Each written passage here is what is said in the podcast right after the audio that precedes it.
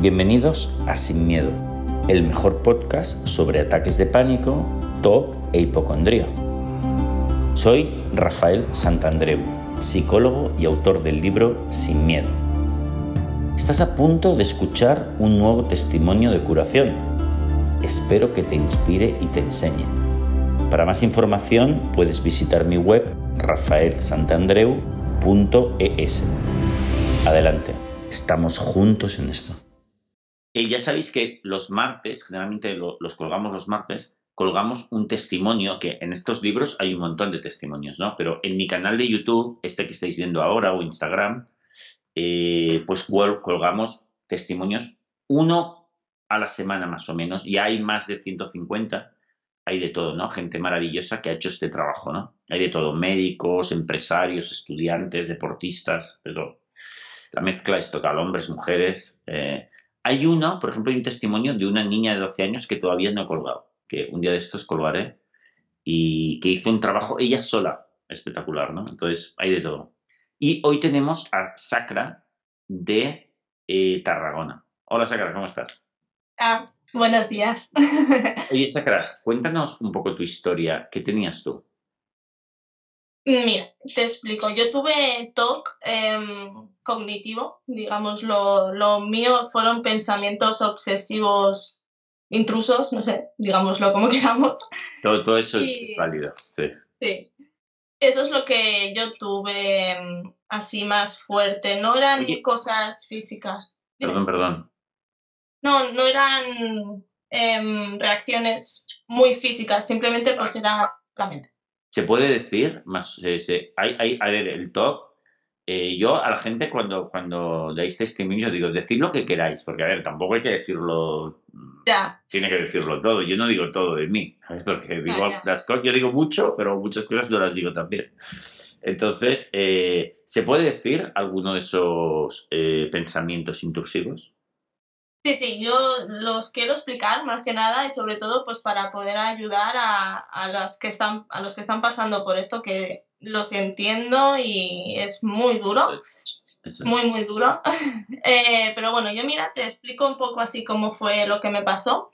Eh, hace tiempo ya. Esto, mira, en el 2013, em, en enero del 2013 falleció mi madre, ¿vale?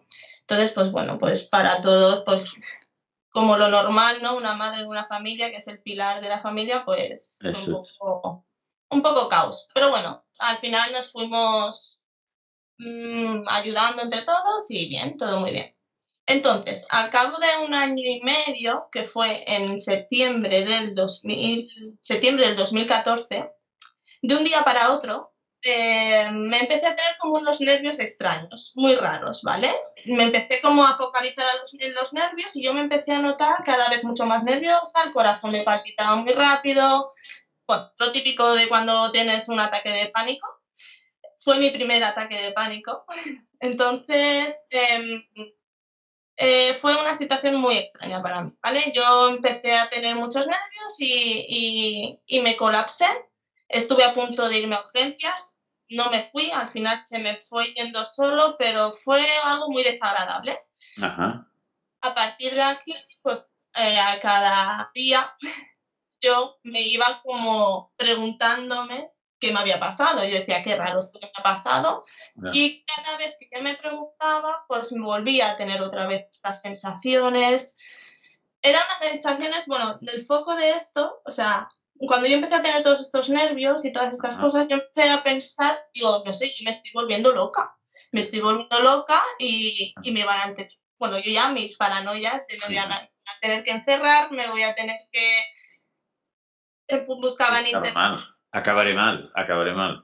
Voy a acabar mal y me voy a tener que, yo buscaba incluso a ver si había familia mía que había tenido esquizofrenia, veía a ver si era un brote de algo bueno, yo misma me iba poniendo muy nerviosa y, y era mi primer toque que yo reconocí mm, fue el volverme loca, ¿no? Era el miedo a yo volverme loca, o sea, era una sensación, es que es, muy... Bueno, tú ya no, fíjate, fíjate que yo siempre digo, está en, en, en, en, mis libros, en Sin Miedo sobre todo, yo explico que el TOC se puede, se puede definir como una duda amenaza, en una frase. Cada TOC se puede definir en una frase, ¿no? Entonces, este es muy típico y sería, sí. ¿y, si me estaré volviendo loca? y, la, persona no lo sabe, pero puede que mm. sí, lo sospecha, puede que sí, puede que no. Porque el TOC siempre es una duda, una duda insoportable. Insoportable. y entonces, cuando nosotros se llama obsesivo compulsivo, porque yo hago algo para aplacar esa duda insoportable, ¿no? Entonces, en el caso de, lo que se llama TOC puro, lo que la gente hace es razonar. Eh, o a veces también comprobar cómo uno está. O razonar en el sentido de decir, bueno, pero no estoy loco, porque a ver, nadie en mi familia está loco. Además, yo yo tengo los pies sobre la cabeza, ¿vale? Que te siento esto, pero eso no es la locura. Eh, joder, no sé qué, ¿no? Entonces, razonas para intentar calmarte, funciona un poquito, pero muy poquito. Enseguida viene y viene y te persigue todo el puñetero día. Entonces la persona no entiende nada porque dice, pero entre los ataques de pánico, entre la ansiedad que tenemos fuerte, luego esa pregunta que te persigue todo el día que no entiendes nada y que, y que te mantiene atrapada en la ansiedad, uno piensa, pero ¿y y, y una cosa que no está viendo. Antes no tenía nada. Entonces dices, pero Exacto, es como de un día para el otro empecé a como a, dudar de mí, de mí. O sea, al final era, me sentía dentro de una jaula en la cual yo no podía pensar libremente, porque lo que yo pensaba se me convertía en una obsesión. Bueno, sí, sí, sí, sí. es normal. En resumen de eso. Claro, y, y esto eh, es, es mucho más común de lo que nos imaginamos lo, tiene uno de cada 50 personas, con lo cual es bastante común. Entonces, esto de la ansiedad, tanto los ataques de pánico como el TOC, lo es mucho más común de lo que nos imaginamos. Por lo tanto, hay que aprender a, poner en su sitio a nuestra mente cuando se, se alborota. Sí, exacto. Entonces, eh, yo empecé pues a, mm, a presenciar, bueno, pues un montón de síntomas a la hora de yo eh, tener estos pensamientos y tal, ¿no? Entonces, em, este fue como el primer talk que yo tuve. Esto eh, me, era como iba de un talk a otro, era tal, tal, tal, ¿no? Entonces, el primero fue este, el, pensar que yo me estaba volviendo loca. Después empezó otro talk es que me los he apuntado para que no se me olvide eh, decírtelo, ah. que no para ver si puedo ayudar a, alguien más. ¿no? Claro, sí, porque definir los TOCs es muy bueno, porque la persona ni sabe que eso es un TOC. No, claro. bueno, entonces el segundo TOC que tuve después de esto, que em, era el, el, hacer daño a alguien. Esto, yo sé que esto es muy común y, bueno, a las personas que tienen TOC y, y hay mucha gente que le ha pasado.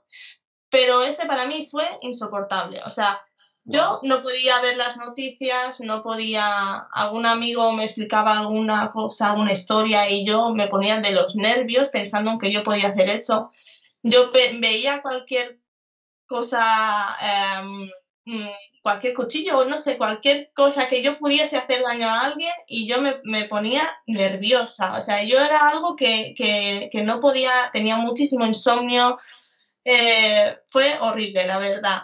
Em, claro, yo no, entendía qué me pasaba, ¿no? Yo ya después sí que empecé a identificar, ¿no? Los tocs y tal, pero hasta que yo sabía que esto no era normal, pues me costó un montón. Claro. Eh, bueno, normalmente, eh, Sakara, cuando uno tiene el TOC de dañar a otros, es muy fácil tener el TOC de dañarse a uno mismo. ¿Seré capaz de suicidarme? ¿Este lo tuviste? Este no, ¿ves? Era, esto no lo pensaba, no. bueno, genial. Son todos iguales. Son todos, son todos iguales, tampoco tiene mucha importancia. Fue porque vi una noticia de, ahora no recuerdo muy bien, era una, fue un accidente. Eh, ahora no recuerdo muy bien qué fue lo que me desencadenó, pero, pero bueno, que yo podía hacer eso. y yo, claro, entre que me estaba volviendo loca y que yo podía hacer daño a alguien, yo digo, a mí me tienen que encerrar porque Fantástico, estabas hecha un cromo. fatal. Entonces luego el tercer top que tuve, que este fue como muy curioso, era el que no quería a mi pareja. Ah, muy bien, muy bien. Este, este, eh, sabes que hemos hablado varias veces de él. Sí. Ese se llama top de amores, lo podemos llamar. Top, de amores. Top sentimental, como quieras llamarlo. Aquí la duda amenaza es, ¿y si no estoy enamorado de, de mi, de mi pareja y, entonces tengo que dejarlo inmediatamente eh, y ver a saber qué? Sí, y, entonces no, no, no voy a ser feliz si no lo dejo. eh, entonces yo me empecé ahí en un bucle, incluso lo llegué a, llegué a dejar a mi pareja actual, que ahora es mi marido, lo llegué a dejé, la relación un par de veces y al momento de que lo dejaba, al día siguiente, me quedaba tranquila, pero luego, fatal, claro, yo decía, no, no, es que yo no quiero dejarlo, era como... Claro. Además, te hubiese pasado con todos. Es decir, el hecho de, eh, el la única manera de, de, esquivar ese toque es, no, es estando soltero toda la vida. Pero bueno, te entrará otro toque, no te preocupes. Porque eh, cuando, el toque está por ahí que te quiere jugar pasadas, se cogerá alguna amenaza. Fue, a mí me costó mucho también detectar esto porque, claro, yo lo veía algo muy normal. La gente hoy en día... Parece razonable. Terminan, claro, yo lo veía razonable y yo decía, bueno, pues a ver si yo siento esto es que realmente pues lo tengo que dejar. Luego veía que no, que no era normal los pensamientos. He dejado otras parejas y, yo lo dejaba, pero tenía unos motivos, yo tenía algo, pero en este caso no, claro. Sacra, mega angustiada con esa duda amenaza, con esa pregunta. Porque, por ejemplo, yo, si tengo una pareja y pienso, hostia, igual no me gusta, no estoy angustiado. Pienso, oh, coño, igual soy un poco aburrido, o igual me gusta mucho, igual la dejo, igual no la dejo, pero no estoy angustiado por esa posibilidad. Esto es lo que claramente te define que, oye, ¿qué está pasando, no? Yo tengo una amiga que lo explico en, en el libro Sin Miedo, sí. Sin Miedo, que mi maravillosa amiga Ana, como cambio los nombres eh, de, de, los ejemplos, no sé si en el libro he puesto Ana, el verdadero nombre es Ana, amiga Ana. Y, y, Ana, por primera vez recuerdo que cuando me tenía toque de amores, ¿no? Pero yo no lo sabía, ni ella tampoco. Esto hace mucho tiempo, ¿eh? Entonces, la primera vez que me lo contó, me empezó con, hostia, pero yo, Rafael, es que estoy muy agobiada porque no sé si estoy enamorada de mi novia. Entonces empezamos a hablar lo normal. Bueno, pues chica, ve haciendo, no pasa nada si, si, si, hace solo tres meses que salís. Y ya, ya, pero Rafael, es que me saldría fatal si de repente hacerle daño, no sé qué. Y digo, bueno, pues entonces déjalo. Hostia, no, pero me saldría fatal, lo dejo tal. Entonces llevábamos una hora hablando y yo decía, Ana, por favor, ya vale. ¿Sabes? Ana, por favor, me parece que le estás dando unas vueltas increíbles a este tema. Y es que tenía toque de amores. Entonces, claro, es una cosa especial. Eh, no es una preocupación. Es especial, es especial, sí. Yo también, yo estas cosas, claro, em, en total tuve cuatro talks, ¿no? Ahora hemos explicado tres, pero los cuatro es muy difícil a quien se lo explicas porque o te da mucho miedo, ¿no? Explicar, oye, mira, es que me da miedo hacer daño a alguien. Incluso eh, familia mía, que yo que sé, que si ven estos, este vídeo, pues que me dirán, ostras, yo no sabía que te pasaba esto, porque... Claro, claro yo no lo explicaba a nadie. Yo me volqué mucho en, mi marido, en alguna amiga en concreto, en, o sea, personas muy, muy en concreto que yo sabía que no me, o sea, que no quiere decir que si te lo explicas te van a juzgar, pero puede ser que haya alguien. Hombre, yo creo que sí, porque si alguien no sabe nada de esto y, no sabe nada de psicología y tal, y le explica a un amigo, oye, yo es que todo el día estoy pensando que igual sería capaz de asesinar a no sé quién y tengo miedo. Joder, igual la persona te me cago en la puta, igual estoy con. Claro. Claro, es posible, es posible, es normal. Incluso yo tengo alguna anécdota que con dos amigas que les dije pues que yo sentía como que me estaba volviendo loca o que tenía miedo a, a, estar loca, ¿no? Y, y, y, reaccionaron de maravilla porque enseguida me dijeron, Sacra, que no, ¿sabes? Y a mí cuando me decían a mí, incluso mi marido o alguna amiga me decía, Sacra, no pasa nada, no te pasa nada, tranquila. Era como, pues sí, es verdad. un poco de tranquilidad, ¿no? Un poco de tranquilidad al día siguiente volví otra vez a pensar en este, en el otro, en el otro. Pero da igual, en ese momento era como, guau, ya está. Una, es, es, es muy, o sea, desgasta muchísimo y es muy desgastador, sí, la verdad. Muy duro, es muy duro. ¿Y, el cuarto que tuviste? Y el cuarto era, em, el cuarto eh, que tuve, em, lo tuve al poco de que muriese mi madre pero yo me di cuenta que era un TOC al cabo de un año y medio, que es cuando me vinieron el, resto, ¿no? Y yo pensé, bueno, pues eso que me pasó en aquel momento también fue un TOC. El miedo a enfermarme. Eh, tenía miedo a, a, padecer cáncer de mamá porque mi madre eh, falleció de cáncer. Entonces yo mm, cada día me tocaba el pecho millones de veces. Me buscaba bultitos por todos los lados. Em, fui al ginecólogo no sé cuántas veces para que me hiciese pruebas.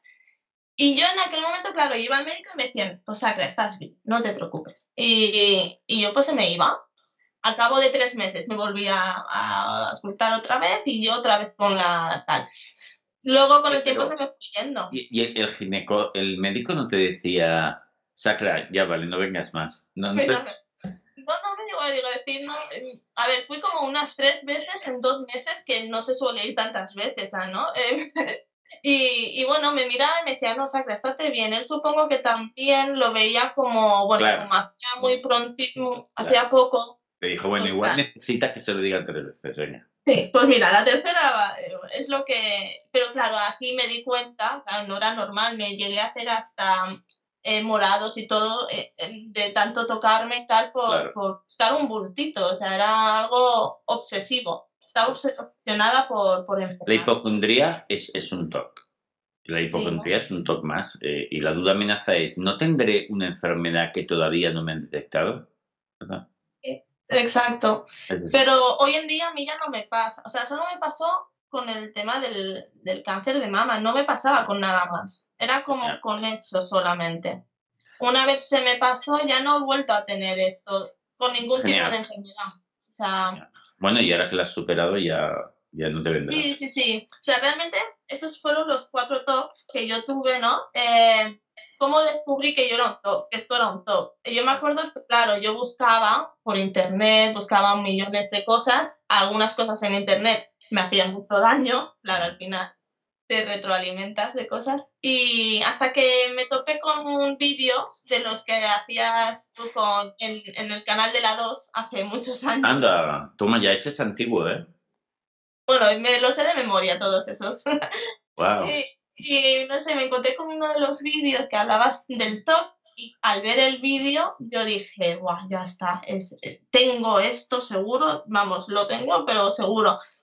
Y ya, bueno, pues el primer libro que me compré fue Las gafas de la felicidad. Y, y bueno, pues con este libro yo me lo llevaba a todos los sitios, en, conmigo en el bolso, eh, a todos los sitios de vacaciones, eh, me lo he leído miles, millones de veces, todo lleno de notitas. Qué bueno poco a poco, pues yo misma aprendí a ser mi propia psicóloga. ¡Wow! ¡Cómo mola! Sí, la verdad que sí. Y en poco tiempo, pues me tardé, mira, aproximadamente. Em, esto me pasó así más en septiembre del 2014, pues en 2015 finales ya estaba bien. O sea. ¡Qué bueno! Tuve un añito que, bueno, al final la recuperación no fue toda para arriba. Tenía mis mis bajadas, ¿no? Pero bien, la verdad que muy bien.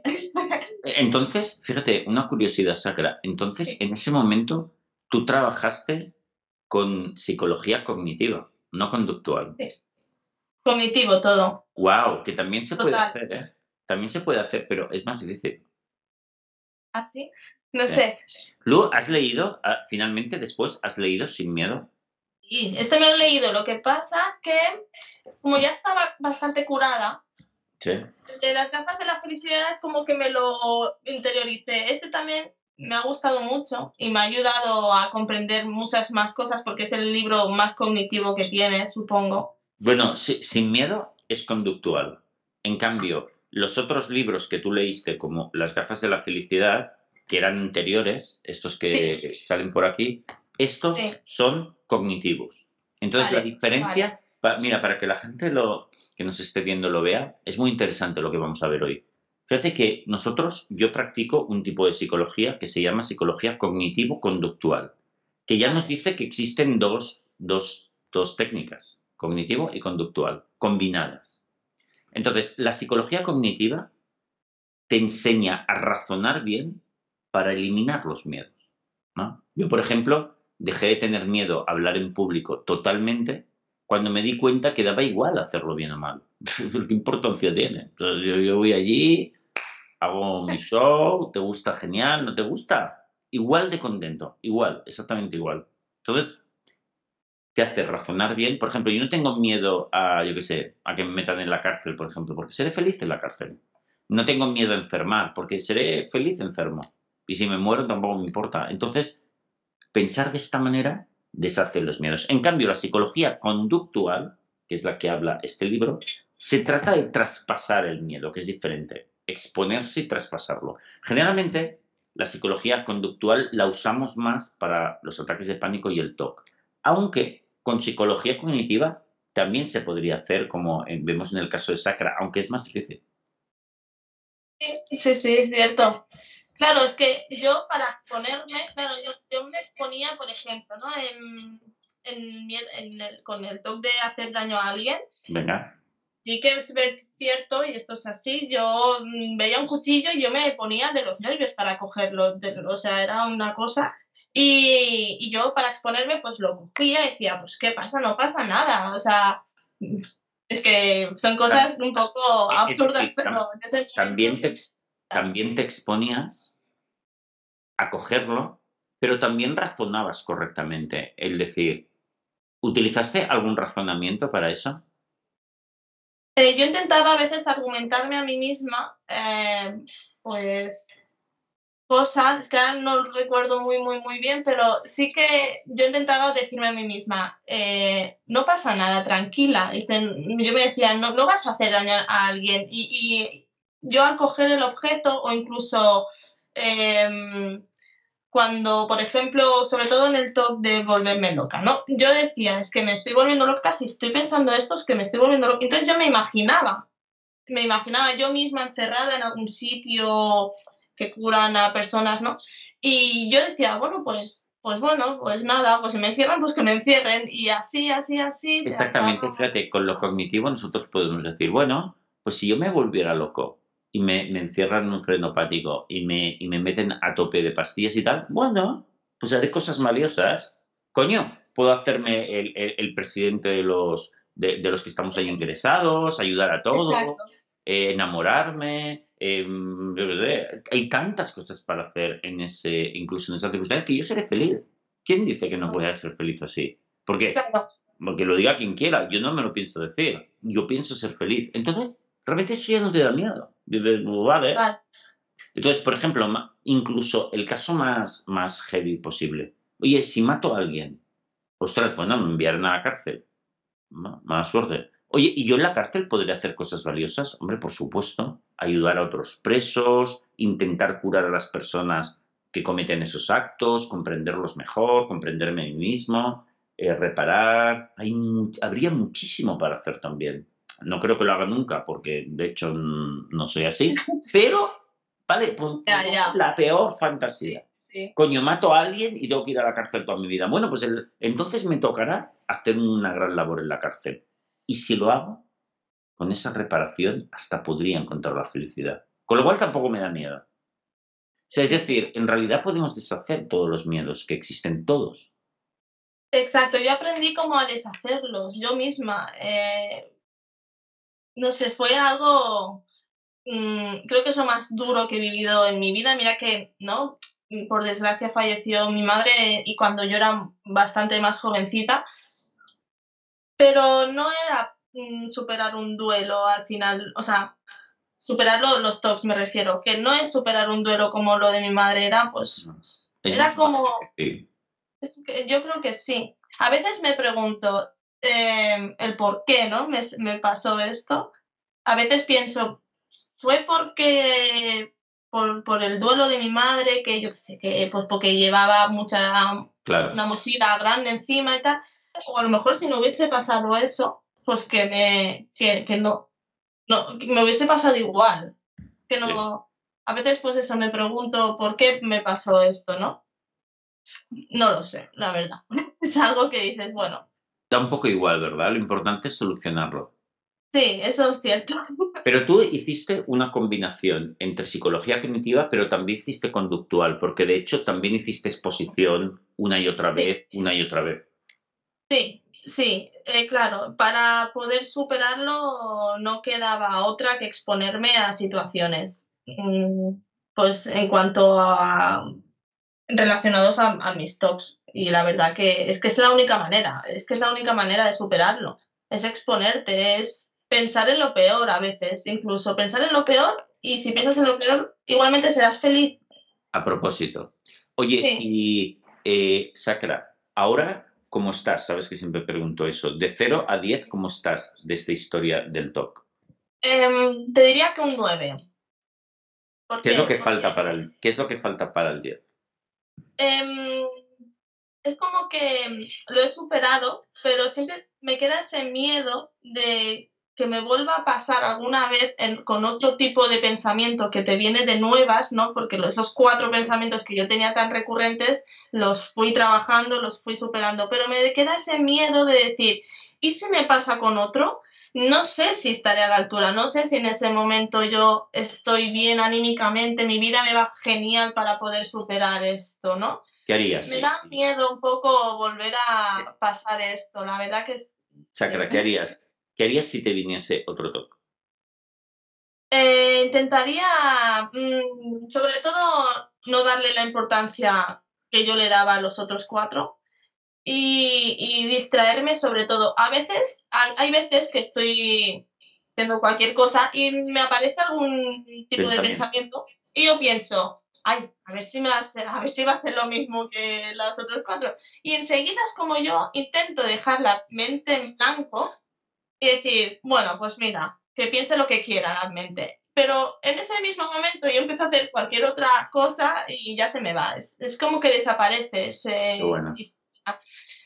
En los otros cuatro era como que se me quedaban clavados. Eran, es que aún así sí que es cierto que, que, que yo seguía haciendo mi vida. O sea, yo seguí estudiando, me saqué mi carrera. Eh, Has sido muy valiente.